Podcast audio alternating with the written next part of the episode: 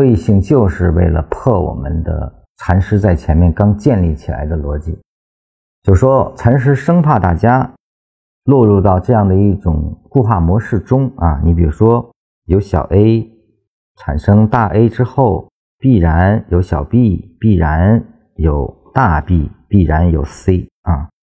很多人在学禅论的时候，就会落到这样的模型中啊，认为没有 C 它就不完美。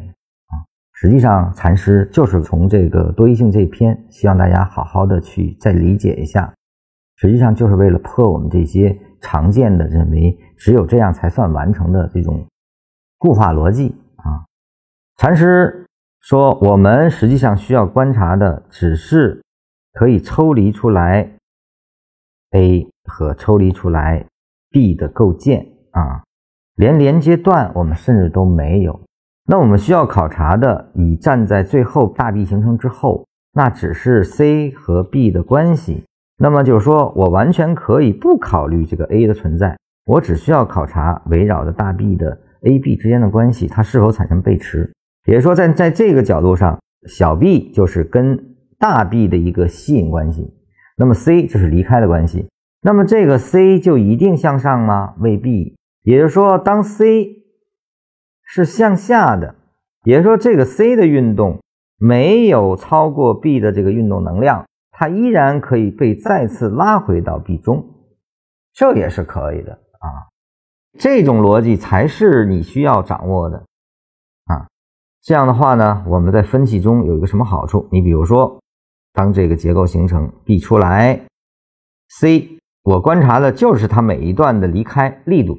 只要这个离开力度是没有前面的 B 大，它都在理论上符合再被拉回大 B 这个中枢的范围的机会啊。那么，比如向下离开，它没有超过 B 的运动，它还是会被拉回来。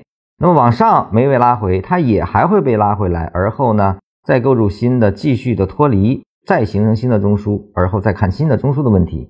没有新成，只要在最后的中枢中。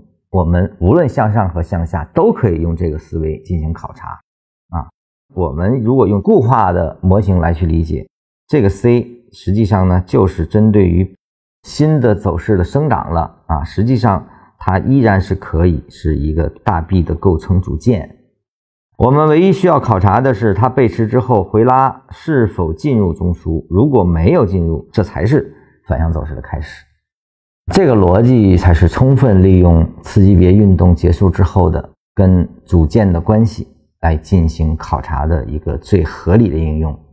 它的分解就是多义的，在这种多义性的赋役下，我们才能知道现在该干什么，这地方该买还是反弹起来不进入形成三脉该卖，你的思维才能被打开，而不是陷入这种模型的枷锁中。